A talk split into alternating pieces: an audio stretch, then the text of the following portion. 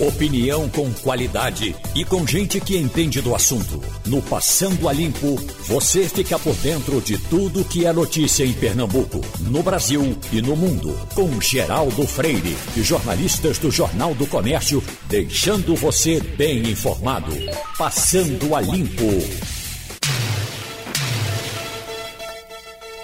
Chegamos para o Passando a Limpo, que hoje tem Fabiola Góes, dos Estados Unidos, tem Igor Maciel, Wagner Gomes e Romualdo de Souza. Ô Wagner, sabe quanto é um litro de gasolina no Acre? No Acre passa dos seis reais. Fácil, fácil. Seis e quarenta, seis e cinquenta por aí. Rapaz. Oito reais e... Hã? Oito reais e vinte centavos. Imagine, né, rapaz? Oito e vinte. Eu acho que nós, nós estamos tendo, nesse momento, acho não, já divulgamos isso, né? Um recorde de, de preço de gasolina. Nunca a gasolina foi tão cara no Brasil, né? Não, é- em termos nominais, em reais, nunca foi tão caro. Sem dúvida. Sem dúvida. Vamos fazer um comparativo com dólar, né? Se em algum momento teve é, é, o preço convertido em dólar, se de fato foi mais caro. É preciso fazer essa conta. E não há expectativa de que isso se resolva. Não. O, o- o no- o novo homem vai tomar posse agora e vai ficar e tal. Geraldo, enquanto o dólar estiver subindo, a gasolina vai subir de preço. Porque o petróleo é uma commodity internacional e, portanto, é regulada pelo, pela moeda internacional, que é o dólar. Então a Petrobras faz seus negócios em dólar. E não tem como a Petrobras fazer negócio em dólar e vender no mercado interno em real, a não ser que queira ter prejuízo. Romualdo, você já. já eh, o combustível aí é é mais caro do que aqui, aí em Brasília? Geraldo, a gasolina chegou hoje a R$ 6,13. Eu acabo de ouvir uma informação aqui numa emissora de rádio. R$ 6,13 é o preço médio que está sendo vendido, o que significa que o brasiliense está realmente preocupado. Agora, o que é a, mai- a maior preocupação da Assembleia Legislativa aqui do DF, que tem outro nome, mas é que tem esse papel, é que há uma certa combinação de preços. Porque, coincidentemente, todo mundo sobe o mesmo percentual no mesmo dia, na mesma hora, e aí isso pode, isso pode vir a configurar um cartel. O problema é que a Assembleia Legislativa do Distrito Federal, Geraldo, já fez três CPIs. E nas três comissões parlamentares de inquérito foram apontadas apontados indícios eh, de preços combinados. Só que ninguém foi para a cadeia. É preciso investigar, Romualdo de Souza, de fato, se há essa formação de cartel, essa combinação de preços, mas é preciso analisar também que o fornecedor é um só. Todo mundo compra gasolina pelo mesmo preço. Quando a Petrobras divulga um, um reajuste, diz o seguinte: o preço na refinaria passa a ser X. Pronto. Então todo mundo vai comprar o mesmo. Exatamente. Então todo mundo compra, lugar, compra gasolina no mesmo lugar. Há variação de acordo com o serviço do posto, de acordo com a região em que o posto está instalado. Há essa variação, porque tem carga tributária que incide e a carga tributária varia de um lugar para outro. Agora, É, o próprio ICMS que está sendo tão discutido, ele varia muito. varia, é, uma- é um imposto Parece que não há- estadual. parece que em nenhum estado você, eh, se compara com outro. Tem sempre um. um- Não, muitos, muitos têm o mesmo patamar, outros têm uma, uma, uma- nosso é alíquota maior. O nosso é um dos mais altos. Né? O nosso, eu não sei se é um dos mais altos, mas é todo, todo o ICMS é alto, né? na faixa de 27%. Né? É, mas, é, no caso, por exemplo, São Paulo tem ICMS menor nos combustíveis, principalmente no etanol. Deixa eu aproveitar agora e dar um, um- um giro pelo mundo. Combinei com amigos nossos que nos cobrem pelo mundo todo para a gente dar um, um retrato desse mundo nessa sexta-feira, para ver como é que quem é que está mais tranquilo, quem é que se apavora mais. Vamos começar com Mário Roberto Melo em Israel, porque Mário, aqui as informações com relação a Israel são sempre mais vantajosas, que Israel está tá mais controlado, o mundo todo está dizendo isso. Diga você, é isso mesmo? Bom dia, Geraldo e todos os demais. A situação aqui em Israel é muito boa, mas ainda não está dentro da normalidade plena. Eu afirmo isto porque tudo vem funcionando normalmente, principalmente o que tinha sido mais atingido nesta pandemia, que foram as escolas, hotéis, restaurantes e principalmente o Aeroporto Internacional Ben Gurion de Tel Aviv. Tudo isso foi possível em decorrência do lockdown que foi efetuado, por sinal, três vezes durante as ondas e definitivamente pela vacina que já atingiu 65% da população. A minha faixa etária, por exemplo, já quase todos foram vacinados. Acredito cerca de 95 a 97%. E os resultados já são vistos. Ninguém mais acima de 60 anos está se contaminando. As ruas estão superlotadas novamente e os engarrafamentos no trânsito, que antes irritava, agora é sinônimo de felicidade. Então, se a vacinação continuar neste ritmo, eu acredito que até maio Israel estará completamente vacinado. O que eu continuo achando estranho por aqui é que ninguém mais vem falando na vacina israelense, que a priori seria a primeira no mundo a ser fabricada. Outro aspecto é o famoso remédio que a comitiva brasileira chegou aqui para comprá-lo e ainda Israel não está divulgando nada para a população, quanto mais para venda ao exterior. Na verdade, o que se respira em Israel atualmente não é a pandemia, e sim a eleição, que dentro de mais 10 dias acontecerá pela quarta vez em menos de dois anos. E pelo que eu estou sentindo, juntamente com a mídia israelense, nada se modificará, dando a entender que Benjamin Netanyahu ou qualquer outro não possa formar o parlamento mais uma vez. Pronto, Mário, vai cuidar das suas coisas que André Vieira está vindo da Rússia. André, você ouviu o, o seu prezado amigo Mário Roberto Melo com essa tranquilidade toda em Israel. Aí tá do mesmo jeito não? Olá, Geraldo, bom dia. Olá a todos os ouvintes da Rádio Jornal. Então, Geraldo, hoje o clima também aqui na Rússia é de aparente tranquilidade.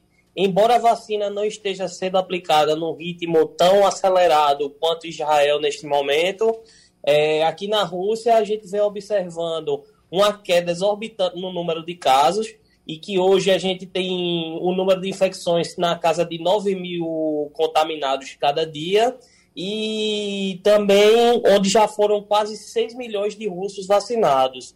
A expectativa do governo nesses próximos meses é tentar acelerar essa campanha de vacinação, mas o que está impedindo justamente essa campanha progredir de maneira satisfatória é justamente o prolongamento do inverno durante esses últimos dias.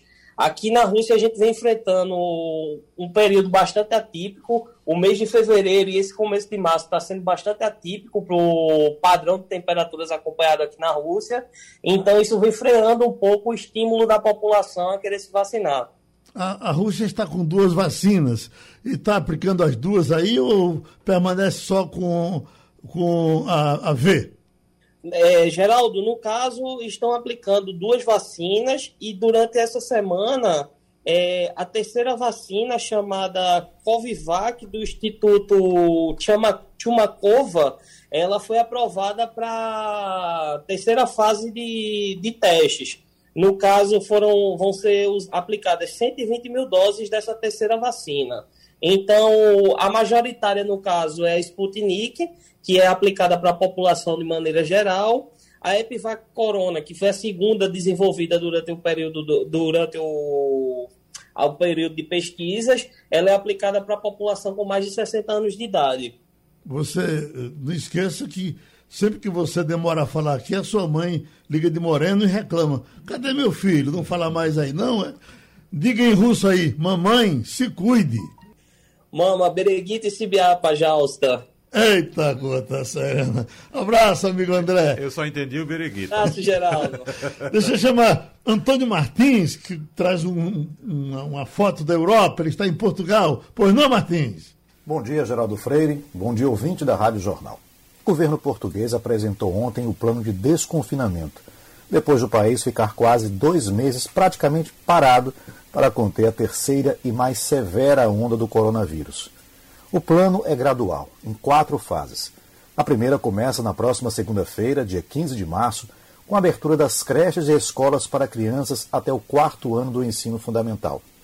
Também vão estar abertos salões de beleza, lojas de rua e igrejas, que poderão celebrar missas e cultos. Nas fases intermediárias serão abertas as demais escolas e as universidades. A última fase começa no dia 3 de maio, com abertura de restaurantes e cafés com até seis pessoas e também academias de ginástica. Esse plano só está sendo possível porque Portugal conseguiu baixar o número de novos casos da Covid-19 para 627 por dia. Já o número de mortes diárias está em 18, o menor desde 22 de outubro do ano passado. No final de janeiro, no auge da pandemia aqui, foram registrados por dia até 16.400 novos casos e 300 mortos. Lembrando que com 10 milhões de habitantes, Portugal tem população e dimensão semelhantes ao estado de Pernambuco, que é um dos menores do Brasil. Mesmo assim, a exemplo de outros países da Europa, o processo de vacinação contra a Covid, que começou no dia 27 de dezembro, tem sido lento no país. Até agora, 8% da população portuguesa recebeu a primeira das duas doses, enquanto apenas 3% já estão com a vacinação completa. Na União Europeia, foram aplicadas quase 43 milhões de doses de várias vacinas contra a Covid, imunizando pouco mais de 10% da população do bloco, que chega a cerca de meio bilhão de pessoas. E hoje um novo revés para as autoridades sanitárias da Europa. Os Estados Unidos informaram que, em vez de 90 milhões de doses, como estava prometido para a Europa no primeiro trimestre do ano, a fabricante norte-americana AstraZeneca só vai mandar 30 milhões de doses para o continente, um corte de 30% no fornecimento.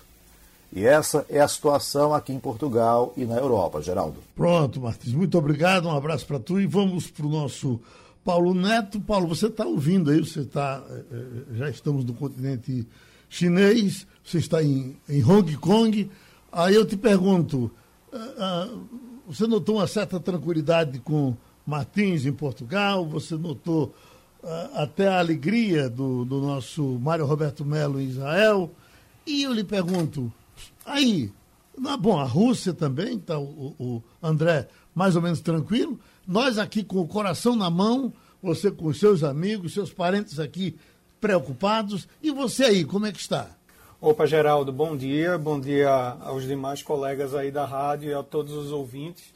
Aqui em Hong Kong, Geraldo, a situação está de tranquilidade. Na verdade, desde o início da pandemia, Hong Kong sempre foi um dos melhores lugares do mundo para citar, para se estar, né? Desculpa, porque Hong Kong, o governo de Hong Kong sempre foi muito criterioso no que diz respeito às medidas de isolamento social e às medidas gerais de controle da pandemia. A vacinação aqui, Geraldo, começou no dia 26 de fevereiro até agora a gente tem 129 mil pessoas vacinadas, isso corresponde a aproximadamente 2% da população de Hong Kong, que é de aproximadamente 7,5 milhões de pessoas. E a imunidade de rebanho é, se espera conseguir quando a gente tiver 70% da população vacinada. Dessas 129 mil pessoas que foram vacinadas até agora, Geraldo, 120 mil receberam a Coronavac e 9 mil receberam a vacina da Pfizer. Então, até o presente momento, a gente tem duas vacinas sendo aplicadas, a Coronavac e a Pfizer. E Hong Kong, no, no que diz respeito ao número de casos, Geraldo, desde o início da pandemia até hoje, Hong Kong apresenta apenas 11.150 casos, com 203 mortes apenas desde o início da pandemia e nas últimas 24 horas, Hong Kong apresentou 22 casos novos, mas faz um bom tempo que Hong Kong não apresenta uma morte devido ao coronavírus, Geraldo. Então, posso te dizer que a situação aqui é boa, é, de tranquilidade, que a vacinação começou, que precisa uma celeridade maior, mas que a população está aderindo cada vez mais ao, ao esquema de vacinação, principalmente agora que a vacina da Pfizer começou a ser aplicada na população. Wagner? Ô, Paulo, é, você disse que a vacinação começou aí em 26 de fevereiro e, de certa forma, em comparação com outros países, começou de certa forma tarde, né? 26 de fevereiro, bem recentemente. Mesmo assim, você relata que a situação aí está sob controle. O que é que pode ter colaborado com esse controle aí, é, é, Paulo? É a disciplina da população e o fato também, os hábitos que a população asiática tem de higiene, por exemplo, de sempre utilizar máscaras, isso tem colaborado com que a, a disseminação seja menor aí em Hong Kong? Sem dúvida, Wagner. Aqui a disciplina do povo asiático é digna de nota, até pelo histórico, é, de certa forma recente, né? no início desse milênio, eles tiveram a, a SARS, né? que, que, que, que a, atingiu Hong Kong no início da, da década passada. Então o pessoal aqui ele é, ele é muito educado no que diz a esse respeito de higiene pessoal, distanciamento, uso de máscaras. E o governo, Wagner, ele foi muito criterioso no que diz respeito às medidas, principalmente, Wagner, no que diz respeito à importação de novos casos, porque os novos, os, os últimos casos que foram detectados aqui em Hong Kong, através do, do método de, de rastreamento, eles viram que a grande maioria foram casos importados do que propriamente casos autóctones, né, casos locais. E aí a fronteira de Hong Kong está praticamente fechada, Wagner. Eu não diria fechada por completo, porque você pode entrar ainda em Hong Kong, mas, por exemplo, se você quiser vir do Brasil para Hong Kong, você não pode ter estado no território brasileiro nos últimos 21 dias. Então já te coloca numa situação de restrição. E para qualquer pessoa que venha de fora e entre em Hong Kong, a pessoa tem que ficar 21 dias em quarentena em hotel pago pela própria pessoa. Então, isso também já diminui muito o número de pessoas que entram em Hong Kong. No que pese, Wagner, essas medidas tenham sido desastrosas para a economia de Hong Kong, especialmente no que diz respeito ao mercado da aviação, no qual trabalho, mas é inegável os efeitos dessas medidas no controle da pandemia, principalmente quando a gente leva em consideração que Hong Kong é uma das áreas mais densamente povoadas do mundo. É para a gente dar uma referência aí com, com a nossa terra, com Recife, a gente tem um terço da área da região metropolitana do Recife. E nessa área de um terço da região metropolitana do Recife, a gente tem uma população três vezes maior do que a população do Recife. Pronto. Então, a, o mérito todo é da população e do governo. Pronto, recebo o abraço dos seus amigos, dos seus conterrâneos. Falamos então com Paulo Neto, médico, piloto. Eh, ele falou de Hong Kong. Vamos viver um pouco da tensão que as autoridades públicas estão vivendo em Pernambuco neste momento. Vamos conversar com o médico André Longo, secretário de Saúde do Estado. Doutor André, como é que está a sua situação?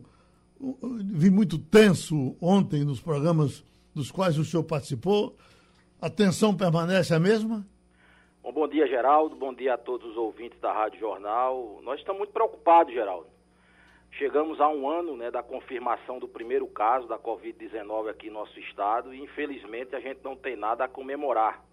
A pandemia está aí firme e forte, é, com índice de, de, índice de transmissão muito, muito elevados. É, a gente está vendo uma escalada nos indicadores, vários estados colapsando. É, a gente tem nesses últimos dias uma tendência ainda maior de agravamento, com solicitações de leitos né, chegando a patamares é, da mesma, no, mesmo patamar né, de, dos piores dias do ano passado. Felizmente, nós montamos um grande esforço sanitário, logístico, de mobilização de equipamentos, de recursos humanos. Hoje, Pernambuco tem à disposição quase 500 leitos de UTI a mais do que teve no pico em 2020. É, isso está fazendo com que a pressão possa ser suportada de uma maneira melhor, com menor mortalidade nesse momento, mas nos preocupa muito os próximos dias e semanas é, quanto ao agravamento ainda maior dessa situação. Então a gente tem feito realmente, geral, tem subido o tom para um apelo né, à população para que colabore, porque só as medidas de governo, por mais restritivas que possam ainda ser adotadas, elas não vão dar conta do problema se não houver uma mudança de comportamento da população, né, para aquilo que a gente vem clamando desde o início né, da pandemia, que é quando for sair de casa, né, usar a máscara. A máscara, não botar ela no bolso, não botar em outros lugares, como o deputado filho do presidente andou afirmando aí, colocar no lugar certo, colocar cobrindo boca e nariz, né? E é, poder fazer o que tem que fazer fora de casa né, com esta, esta proteção natural. Né? Além de tentar, ao máximo, evitar aglomeração, buscar o distanciamento social, né, que é necessário né, para que a gente possa diminuir os índices de transmissão. Então, é um conjunto de questões que estão sendo levadas em conta nesse momento, Geraldo, que envolve também a aceleração do processo de vacinação, né, um, um, colchão de proteção social para que medidas restritivas possam é, ser adotadas, é, que preocupam, sem dúvida nenhuma, a autoridade sanitária nesse momento. Um momento de muita gravidade, não só aqui em Pernambuco, mas no país inteiro. Vez por outra, a gente tropeça com uh, críticos, inclusive da área médica, que dizem: olha, isso não é novidade, a, superlotação nas emergências de Pernambuco nós sempre tivemos. Não vamos culpar agora a Covid-19. Até que ponto eles estão sendo injustos com o senhor? Não, veja, super, é fato que o Sistema Único de Saúde sempre conviveu com dificuldades. Mas é preciso entender que essa doença nova, ela trouxe adicionais problemas para o sistema, porque é uma doença que se comporta com é, uma gravidade muito grande, fazendo com que a pessoa precise né, de oxigênio terapia e de internamentos em terapia intensiva. Para se ter uma ideia, Geraldo, a gente tinha em Pernambuco, antes da pandemia, é, mil leitos de UTI ao todo, para todas as doenças. Né? Hoje, a gente teve que colocar em prática para poder dar conta da doença. Estamos chegando hoje a 1.200 leitos dedicados à síndrome respiratória aguda grave é, relação à Covid. Fora um conjunto de mais leitos que a gente tem para as outras doenças. Né? Então, é, é muito importante entender o impacto disso nos sistemas de saúde e não só no SUS todos os sistemas de saúde do mundo dobraram os joelhos à pandemia. Para todos aqueles que foram fortemente impactados, o sistema de referência mundial, como o sistema inglês, o sistema francês, o sistema canadense, o sistema americano, todos os sistemas, por mais poderosas que sejam as nações, dobraram os joelhos. O SUS está resistindo firmemente, mas dando claros sinais né, de que chegou ao limite do suportável em alguns estados já com colapso muito claro, porque é, não tem mais condições de ampliar leite. Pernambuco está ampliando leitos numa velocidade nunca antes vista, ainda tem por ampliar. Nós estamos ampliando 10 leitos de UTI por dia, né? foram 165 leitos novos de UTI nos últimos 15 dias, para tentar evitar que as pessoas morram sem ter acesso.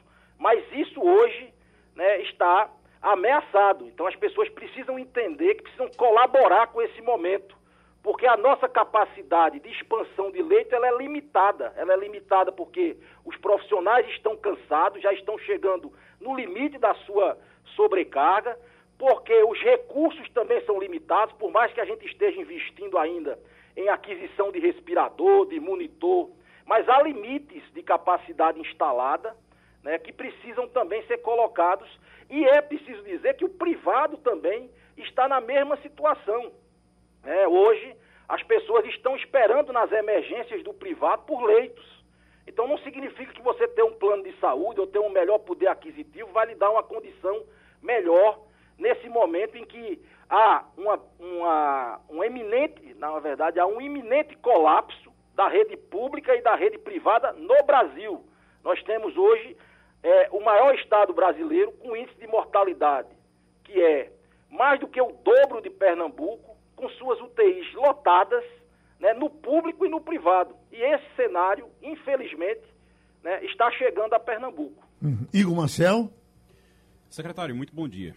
Uh, a gente ouviu agora há pouco o Paulo Neto e uma coisa que me chamou a atenção foi quando ele falou de Hong Kong, do número de mortes que há em Hong Kong, que houve em Hong Kong durante todo esse período da pandemia. Foram 203 mortes em todo o período da pandemia. Hong Kong, é claro, não dá para comparar exatamente, estão em países diferentes, estão em locais, áreas diferentes, mas Hong Kong tem uma população é, próxima da de Pernambuco. Pernambuco tem 9 milhões e 200, um pouco mais de 9 milhões de habitantes. Hong Kong tem quase 8 milhões de habitantes. 203 mortes. Aqui no mesmo período a gente teve 11.269 mortes. É, uma coisa que chama atenção é que lá teve realmente um lockdown, uma coisa efetiva, uma restrição efetiva mesmo, como teve também em outros países e que agora estão conseguindo relaxar um pouco mais, pelo menos. É o caso de Portugal, é o caso do Reino Unido, de Israel, da Rússia, dos Estados Unidos e da própria China.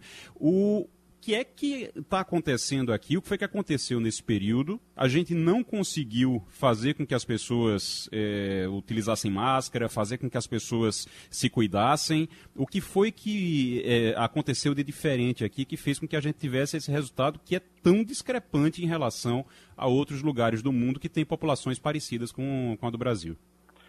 Bom, é importante é, fazer todas as comparações, né? Porque se você for comparar Pernambuco também com Portugal, né, que tem praticamente a mesma população, Portugal já morreu mais de 16 mil pessoas lá. Né? A gente está com 11.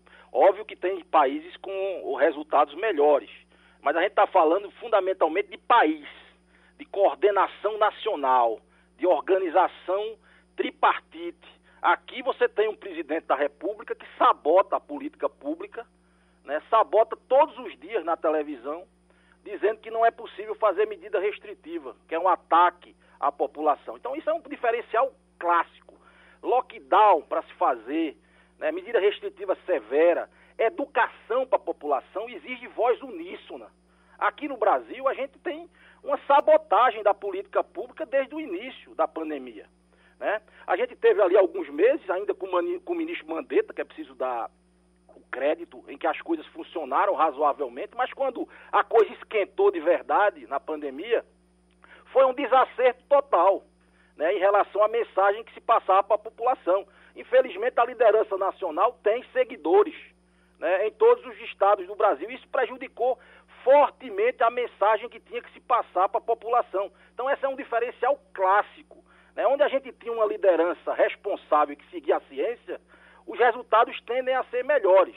Aqui a gente teve esse problema. Obviamente que os estados tentaram fazer né, programas, mas a gente tem também problemas estruturais. Né? Tem problemas de educação da população, educação sanitária, e nós temos a nossa dificuldade socioeconômica, né, que, de, que limita, de certa forma, é, é, é, as condições para fazer restrição né, especialmente nas periferias.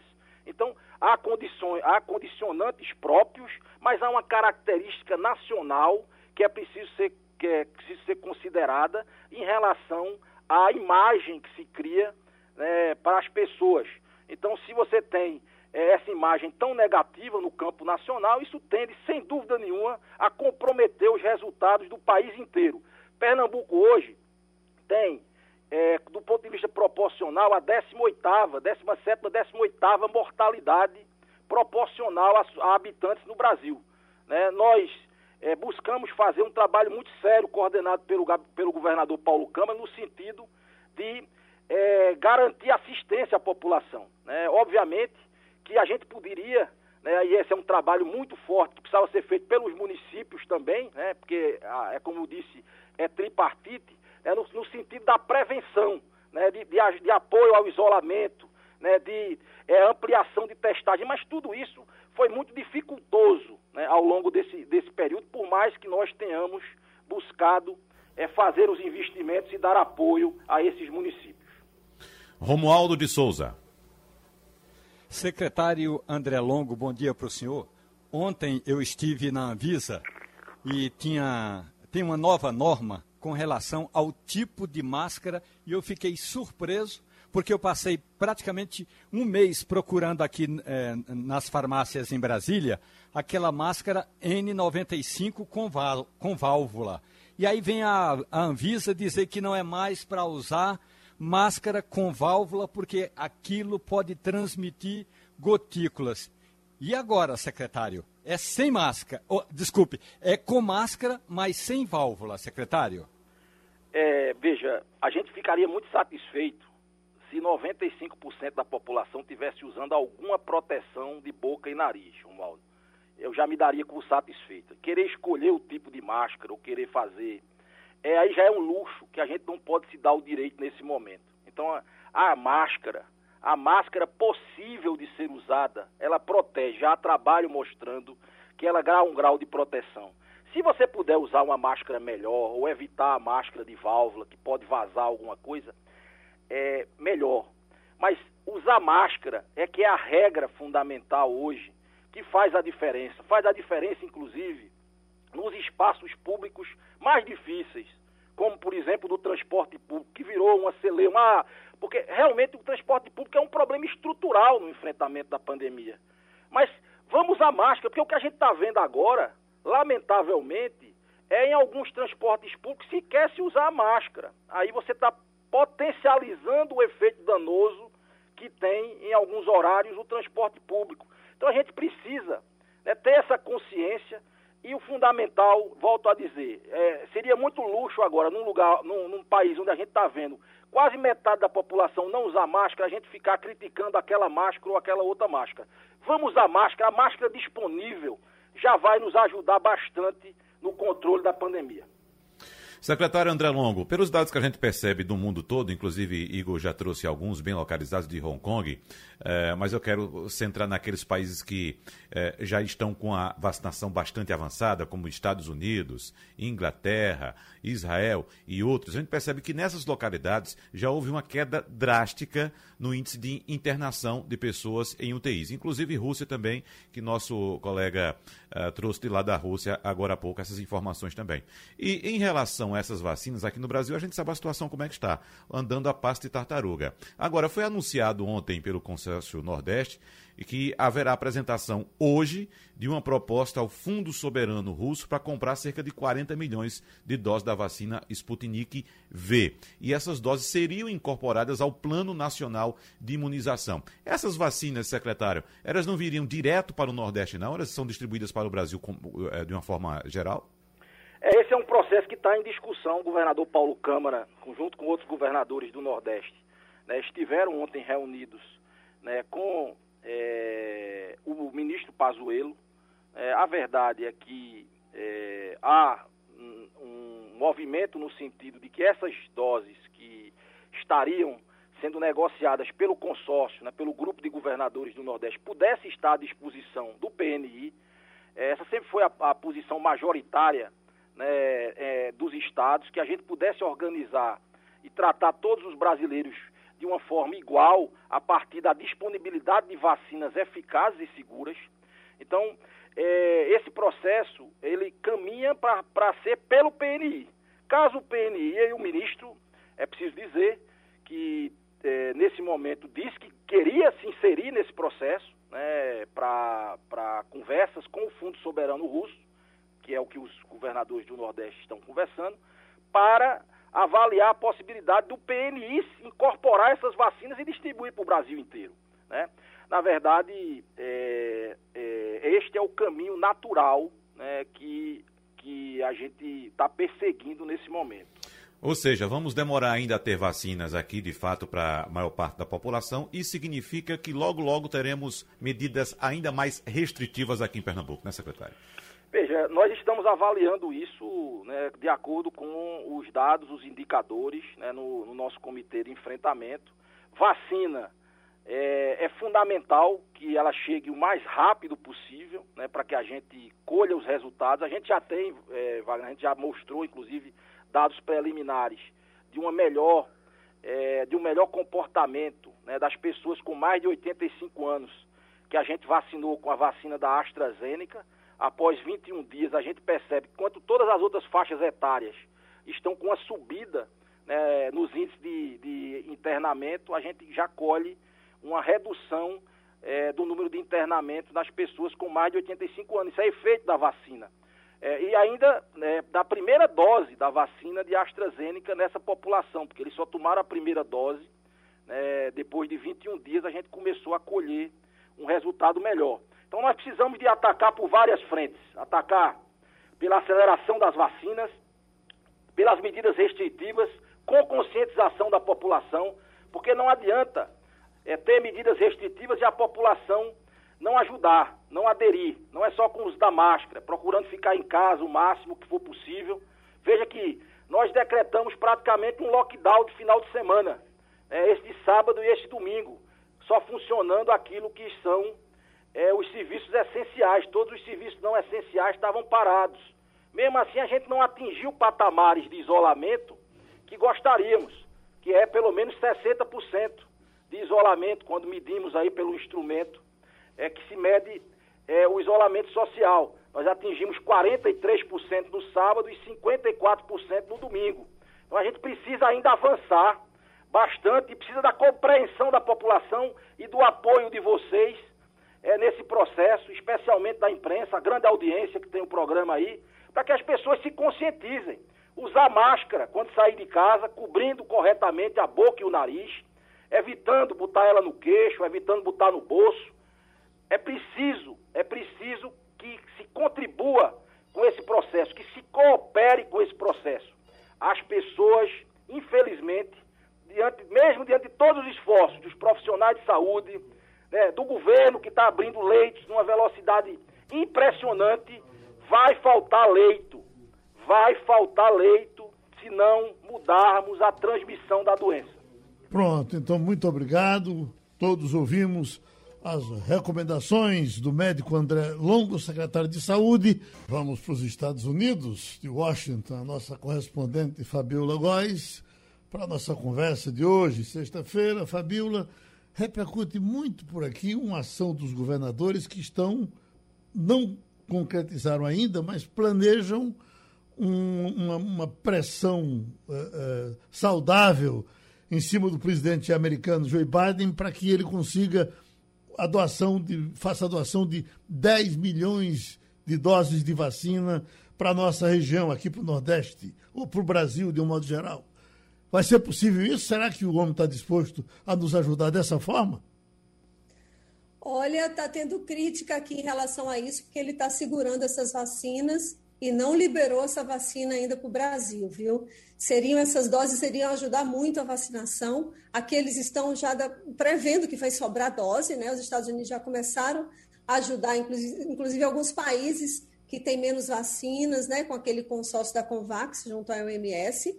Então, a gente espera que isso aconteça. Não houve nenhuma sinalização nesse sentido. O que uhum. houve ontem foi um discurso do Biden, é o primeiro discurso que ele fez à população americana, falando que hoje a gente deve, aqui nos Estados Unidos, eles devem vacinar os 100 milhões de americanos que eles tinham previsto até os 100 primeiros dias de governo dele. Né? Então, uhum. é, um, é quase um terço da população americana sendo vacinada com vacinas da Moderna, da Pfizer, da Johnson Johnson, e ele tem, ele, ele pediu um apoio, inclusive, da população americana para que continue mantendo o distanciamento social, o uso de máscara, fez um apelo para que as pessoas vá até os postos de vacinação para poder receber a vacina.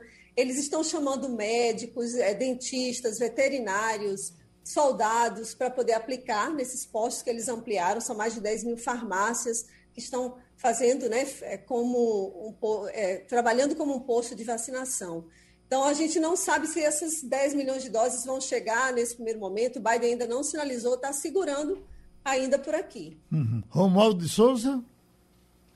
Fabiola, bom dia para você. É, aproveitando que hoje é sexta-feira, você não esqueceu de ligar para Tigrão, não, né? Tigrão, para o nosso ouvinte saber, é o, o irmão da Fabiola Góes, o Fábio Góes, que, aliás, torce pelo Fluminense e aniversariou na semana passada. Não esqueça, não, viu? Ele gosta muito de você. Olha, Romualdo, meu irmão fez aniversário agora dia 9, um dia depois né, do Dia Internacional da Mulher, e fez uma grande homenagem às mulheres, lembrando que nesse país a gente precisa reforçar a luta, né, combater qualquer tipo de preconceito em relação à mulher que ainda existe. Então, um grande abraço de, novamente para o meu irmão.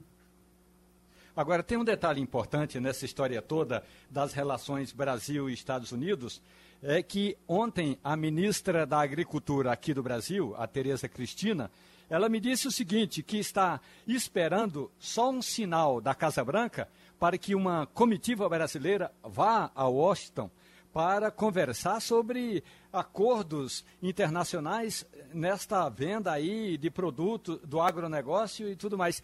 O, a Casa Branca está aberta assim para receber comitivas ou era tudo isso era possível essas negociações serem feitas de forma remota? Como é que está essa história toda? Porque aqui em Brasília é, o Palácio do Planalto continua aberto, muita gente entra e sai, tem comitivas internacionais, mas em outros países ainda não é assim esse trânsito todo, Fabiola.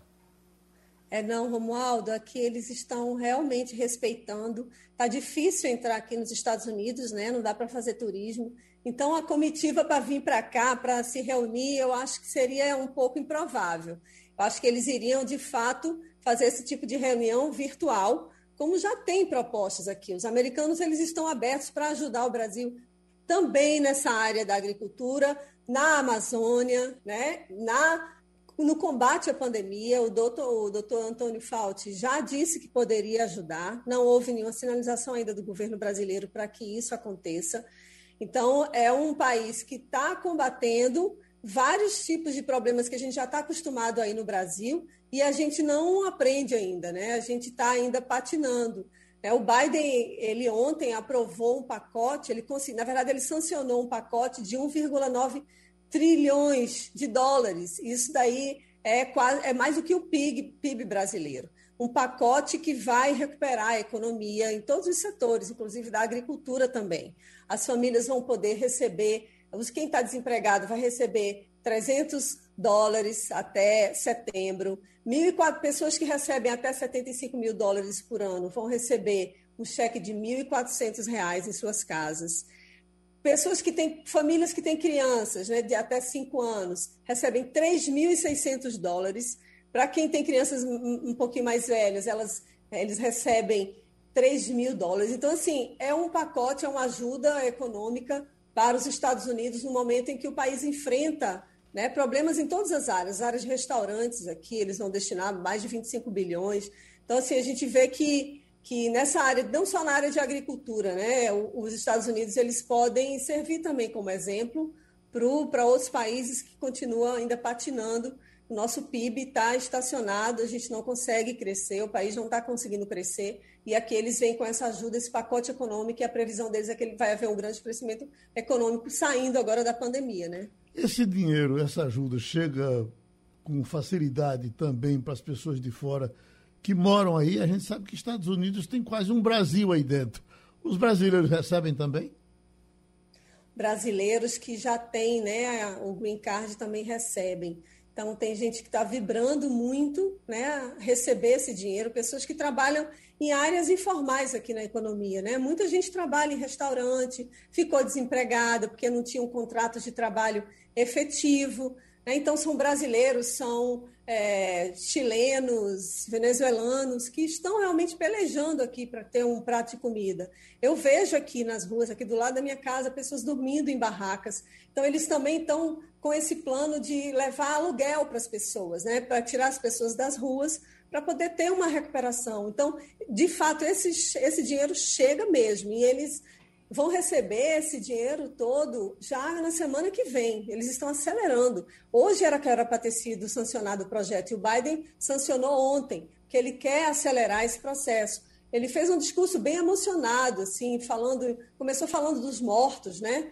É diferente do que a gente vê das nossas governantes aí no Brasil. Eu fiquei assim com uma certa inveja boa dos americanos, porque ele se sensibilizou muito com as mais de 527 mil mortes que tiveram aqui nos Estados Unidos, e aí falou ao mesmo tempo disso, que o que vai fazer com que é, seja amenizado um pouco esse sofrimento dessas pessoas, não pelo luto, porque o luto vai ser eterno, mas um pouco de conforto e alento né, para as pessoas que estão precisando realmente viveram nessa pandemia. Então, esse dinheiro vai chegar já na semana que vem e é um dinheiro que vai fazer muita diferença não só para as famílias, mas também para estados e municípios que precisam reestruturar suas escolas, reestruturar o seu comércio. E aí começa assim, né? Se tem mais, se tem mais dinheiro circulando na economia, é obviamente que o país vai crescer. Igor Marcel. É estratégia. Igor Marcel?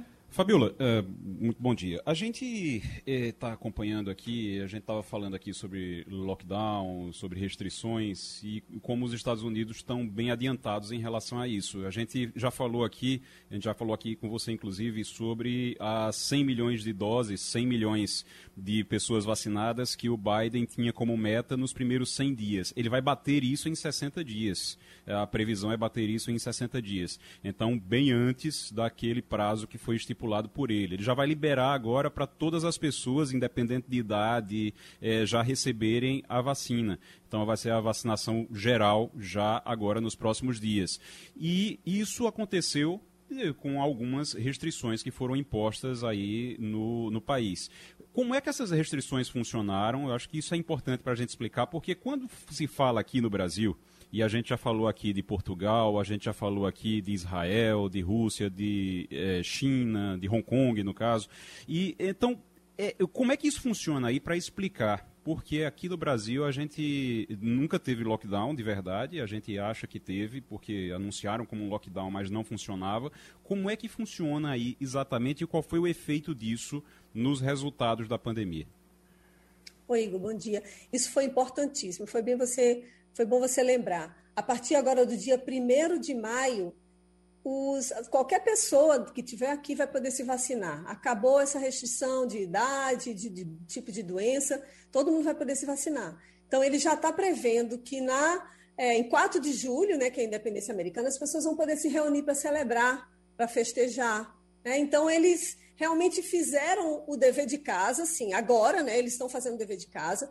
Teve lockdown, por alguns estados fizeram realmente, Nova York, aqui Washington, outros já não, não fizeram tanto controle assim, que eram os mais ligados ao, ao ex-presidente Trump. Agora, eles estão controlando mesmo, porque a gente não vê aglomeração em lugar nenhum, pelo menos aqui em Washington não vejo aglomeração, não vejo essa festa, assim, as pessoas se reunindo, em bares, restaurantes. Os restaurantes estão restritos ainda aqui. 25% dos restaurantes podem utilizar mesas dentro na área externa. Na verdade, 25% da capacidade dos restaurantes, né? É, utilizar mesas na área externa. Né, na área interna, na área externa está liberado, mas com certo distanciamento. Eles fizeram o, o dever de casa. Né? Os Estados Unidos eles estão lidando agora de uma maneira diferente. Não vejo ninguém sem máscara na rua, de verdade, assim. Só quando eu estou correndo, assim, vejo algum ou outro tira a máscara para correr, mas é, é, assim, é um lugar amplo e eles estão realmente faz, trabalhando para combater essa pandemia. Diferente, assim, a postura, a diferença é que no Brasil a gente não tem um governante que tenha a postura como o presidente americano está tendo agora, né? De chamar a população também para responsabilidade porque isso é um combate à pandemia, é um combate de todos, não é só o governo que tem que adotar medidas. O Texas agora está liberando já, ele já abriu o comércio e já não está exigindo o uso da máscara. Mas mesmo assim, ontem o presidente foi para a televisão falar que tem que todo mundo usar qualquer tipo de máscara, né? Então a gente não tem ainda, aqui não tem um controle absoluto sobre todos os estados, eles são muito independentes. Alguns estados já estão afrouxando, então eles estão também monitorando, estão com medo que volte, que tenha um quarto pico aqui da pandemia por causa das variantes também variantes que, né, variantes do Brasil que estão aqui, da África do Sul, de Londres.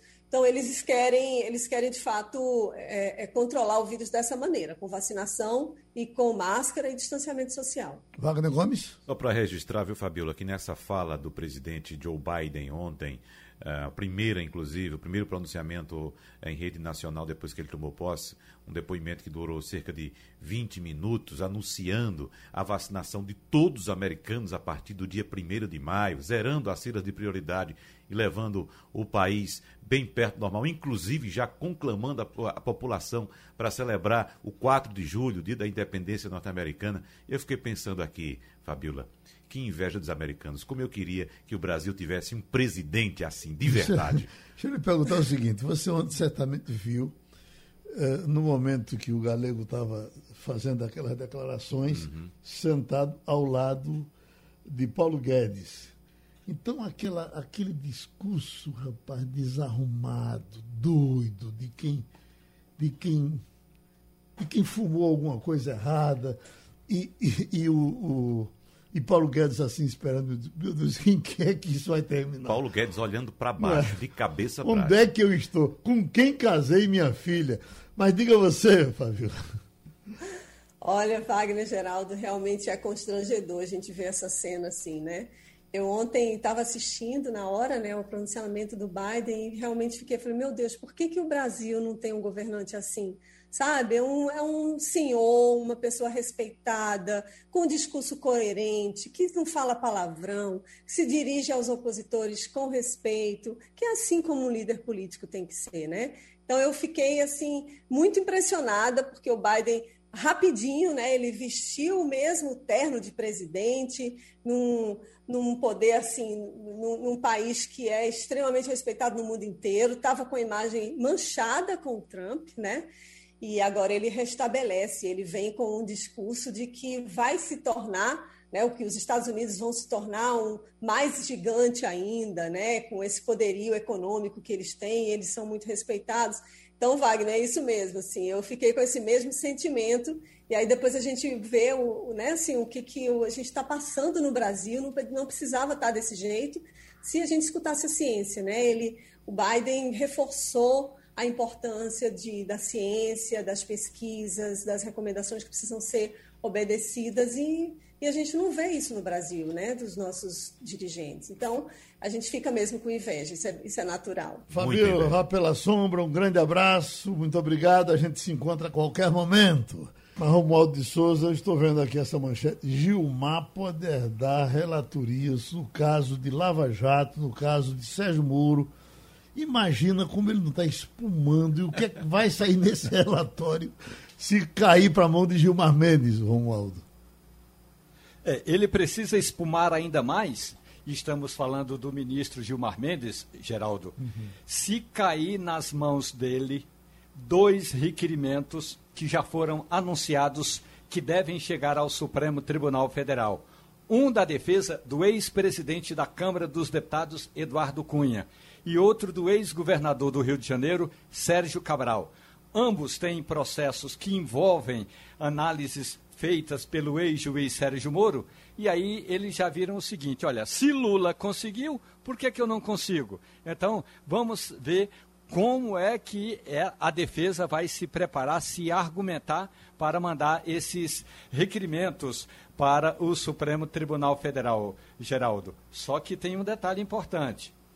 É, eu vou usar uma expressão popular a expressão popular é Gilmar Mendes estava julgando um habeas corpus e nesse mesmo habeas corpus ele disse que o ex-juiz Sérgio Moro teria de pagar multa.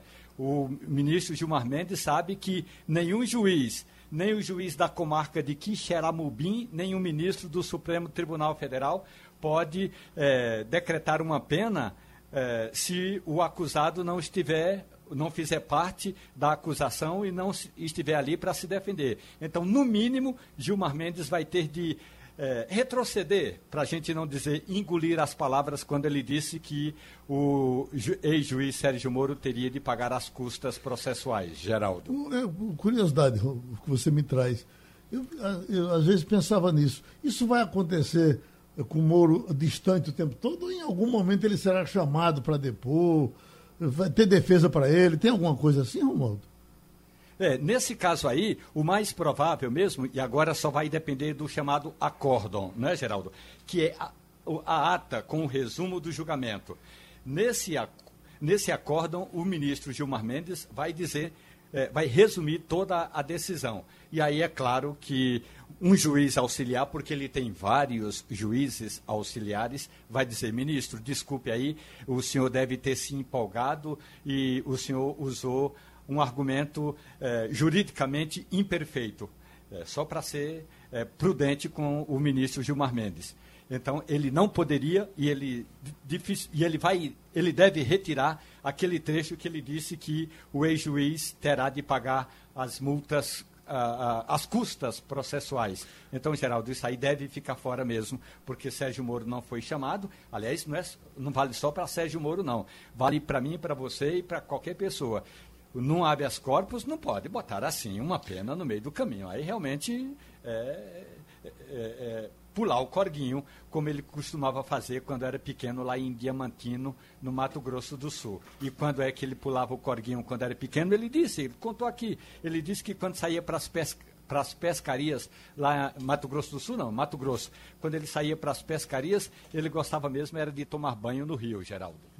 Aproveitando sua passagem aí pelo, pelo Supremo, o ministro Edson Fachin eh, votou para considerar inconstitucional o decreto do presidente Jair Bolsonaro que aumentou a possibilidade de posse de armas. Fachin disse que a posse de armas de fogo só pode ser autorizada às pessoas que demonstrarem concretamente, por razões profissionais ou pessoais, possuírem efetiva necessidade. É bom lembrar que os ministros começaram já a julgar hoje, no plenário virtual, estão votando agora, uma ação apresentada pelo PSB que questiona esses decretos do presidente Jair Bolsonaro. Pelo que a gente observa, uh, uh, Romualdo, está se encaminhando aí mais uma derrota para o presidente Jair Bolsonaro, que me parece que, apesar de saber que vai sofrer eh, algumas derrotas, tanto no legislativo quanto no judiciário, insiste com essas pautas que agradam somente a, a seus grupos de apoiadores ou torcedores, Romualdo. Ontem, um integrante de um CAC, que é aquele grupo de caçadores e eh, atiradores eh, que, que, que, fazem treinamento, né? Eh, perguntou justamente isso ao presidente Jair Bolsonaro lá na porta do Palácio da Alvorada. Primeiro, Bolsonaro disse o seguinte: é, daqui a pouco eu não vou nem poder mais cantar o hino nacional. Mas, em seguida, disse o seguinte: olha, nós temos a Advocacia Geral da União, e é real, então a Advocacia Geral da União deve cuidar disso. A Advocacia Geral da União é aquele órgão de governo que atua como advogado, como o nome já diz, do Estado brasileiro nos processos eh, constitucionais. Então, vamos ver aí, eh, quando terminar esse julgamento, que não tem data ainda para ser concluído, como vai se posicionar o, a Advocacia Geral da União. Mas, de fato, é, segundo o voto, e até aqui é bom lembrar, tem o voto do ministro é, Luiz Edson Fachin, ele diz que é, as melhores práticas científicas atestam que o, o, aumento do número de pessoas possuidoras de armas de fogo tendem a diminuir e jamais aumentar a segurança dos cidadãos brasileiros e dos cidadãos estrangeiros que se achem no, ou se encontrem no território nacional. É um argumento apresentado no voto do ministro Luiz Edson Fachin. Eu estou vendo aqui um, rapaz que diz: estou vendo vocês aí defendendo o comunista Biden. A, a, distância entre Biden e o comunista deve ser a mesma de um direitista para um nazista não é? ligado a, a Hitler. Né? Mas nós vamos. É, é, é, Igor Marcel, alguma curiosidade com Brasília? Alguma coisa para mexer com Romualdo de Souza? Eu quero, vou mexer com o Romualdo de Souza. Romualdo, a gente, eu estou aqui na expectativa, inclusive, em relação à Anvisa. A Anvisa anunciou agora que vai fazer um pronunciamento, um comunicado às 10 horas. A gente tem ideia se é sobre, deve ser sobre vacina, claro, mas é alguma coisa a ver com Sputnik ou algo do tipo? É, confesso que quando eu fiquei informado, quando eu fui informado desse pronunciamento, eu não tive como ligar para as minhas fontes. Mas ontem eu estive na Anvisa e a expectativa era de que em breve é, eu conversei com um, um, importante diretor e ele disse: em breve teremos anúncio a respeito da vacina russa. Eu não sei se será sobre a Rússia, sobre a vacina russa. Agora, é, sei que o, a Anvisa é, vai reforçar a questão das máscaras, que foi esse assunto que eu toquei hoje com o secretário André Longo, ou seja, essa história de usar máscara com válvula não é prudente, segundo a Anvisa. Mas como a Anvisa já divulgou aquela nota ontem, a expectativa de fato é com relação à vacina. Mas, sinceramente, eu não consegui falar com as pessoas com quem eu costumo falar, até porque estou aqui no ar e não consegui falar. É, realmente, essa é a a verdade. Eu tô, esperando aqui, não começou ainda, estava marcado para 10 horas, né? Estou com o, a TV ligada aqui esperando que comece a, esse anúncio. Acredita-se que seja em relação a Sputnik, deve ser aquela história dos governadores. A, os governadores, o consórcio dos governadores conseguiu ali 39 milhões de doses da Sputnik, mas hoje pela manhã já tinha informação é, informação do governador do Piauí, inclusive, explicando que esse lote que seria comprado pelos governadores já foi acertado para ser comprado pelo Ministério da Saúde. Então, o Ministério da Saúde é que iria comprar essa vacina. Agora que não tinha autorização da Anvisa ainda, então deve ser sobre isso, né? É. Romualdo, é, outro dado aqui, só para a gente fechar, para quem ainda não acredita na violência desse vírus da Covid-19, o, vírus, o novo coronavírus, o dado é o seguinte, preste atenção. Em 22%, dos munic... 22 dos municípios brasileiros, o número de mortos registrados pela doença já é maior do que o total do ano passado inteiro. Gente, estamos no dia 13, aliás, 12 de março de 2021. O número de mortos em 22% dos municípios do Brasil já é maior do que todo o ano passado. E em oito estados, o número absoluto de óbitos por Covid-19 neste ano já ultrapassou a metade do ano passado inteiro. Só no município de Manaus, Geraldo Freire, este ano morreram mais pessoas do que o ano passado inteiro. Deixa eu perguntar a Romualdo. Gomes. Oi, Romualdo. A, a, a relação... Geraldo, tem um detalhe importante. Uhum. Pois não, por gentileza, tem um detalhe importante que ontem o presidente Jair Bolsonaro estava participando de uma reunião ao lado de Paulo Guedes com a frente em defesa da pequena e da microempresa. Lá pelas tantas, o presidente disse que tem vários vários informes. Não disse quem preparou esses informes, mas disse que tem vários informes de pessoas que foram internadas com uma determinada comorbidade e, no final, o, o laudo eh, médico ou eh, eh, o atestado de óbito diz que foi Covid-19. Ou seja, ou, ou os hospitais na análise, na informação do presidente da República, estão cometendo um crime e aí os hospitais têm de ser responsabilizados, ou judicialmente o presidente da República do Brasil precisa ser levado a algum tribunal, porque é impossível que o presidente da República diga que estão fraudando o número de mortes e o tipo de mortes e ninguém tome providências, ou contra o presidente ou contra os hospitais. Era de se pensar, não é, que os CREMEPs, que o Conselho Federal de Medicina eh, reagisse de alguma forma. Eu não vi reação de ontem para hoje com relação a isso. Já está começando o, o, o comunicado da Anvisa. Eu acho que a reação está demorando muito. Está todo mundo esperando muito. O pessoal está se acostumando com isso. Mas né? se acostumar com carnificina? Não, com genocídio? Não, que se acostumando com esse tipo de coisa que você acusar e você diz, bom, deixa para lá porque não, não vale a pena dizer nada. Mas, Romualdo, a relação do presidente com o governador de Brasília era uma relação de aliados ela azedou agora, porque agora o pau está comendo, pelo menos do lado do presidente, né? Azedou porque o presidente da República não gostou que o governador do Distrito Federal, Ibanês Rocha, decretasse aquele toque de recolher à noite. Veja, o toque de recolher diz que autoridades poderão, eh, e quem estiver a serviço essencial, poderá eh, poderão transitar à, noite em Brasília. E aí Bolsonaro falou o seguinte: daqui a pouco não vão me, nem me deixar sair do Palácio do Planalto. Na prática é o seguinte, Geraldo. Eh, na terça, eh, da terça para quarta-feira teve uma sessão demoradíssima lá na Câmara dos Deputados, que foi a votação em primeiro turno da da PEC emergencial, da proposta de alteração da Constituição. Então, o que fizeram os jornalistas, inclusive este que vos fala? Eu peguei o meu crachá, botei no peito e saí e já era na hora do toque de recolher. Na porta do Palácio do Planalto tinha uma viatura da Polícia Militar que parou meu carro e eu disse: Estou trabalhando, estou saindo do Congresso Nacional. E o guarda falou assim: Tranquilo, fui vim embora para casa. O presidente Jair Bolsonaro está reclamando que o governador do Distrito Federal decreta toque de recolher sem consultá-lo, sem consultar o presidente da República. Pela Constituição, Ibanês pode fazer isso e não precisa do aval de Jair Bolsonaro. Bom, eu quero até mandar um abraço e pedir esse abraço os, os policiais da Lei Seca que me pegaram, pegaram não, me, me examinaram no, no último domingo. Aí lá eu ia passando e, e, e eles mandaram testar o, o, bichinho lá, o, de lá o meu assoprozinho, e todos, a bancada inteira, rapaz. Só olha, a gente não perde um passando a limpo. Eu digo quase que passando ali por dança aqui. Ô, Geraldo. Oi, amigo. Só para. É, já começou o anúncio da Anvisa, como disse o Romualdo, e eles estão fazendo o anúncio da, do registro realmente de duas vacinas. E aí fala em Oxford, acredito, acredito que a outra seja também a Sputnik, é Oxford, porque ela já está sendo aplicada, mas não tinha ainda o registro oficial. O definitivo. É, né? definitivo. E terminou o Passando a Limpo. Opinião com qualidade e com gente que entende do assunto.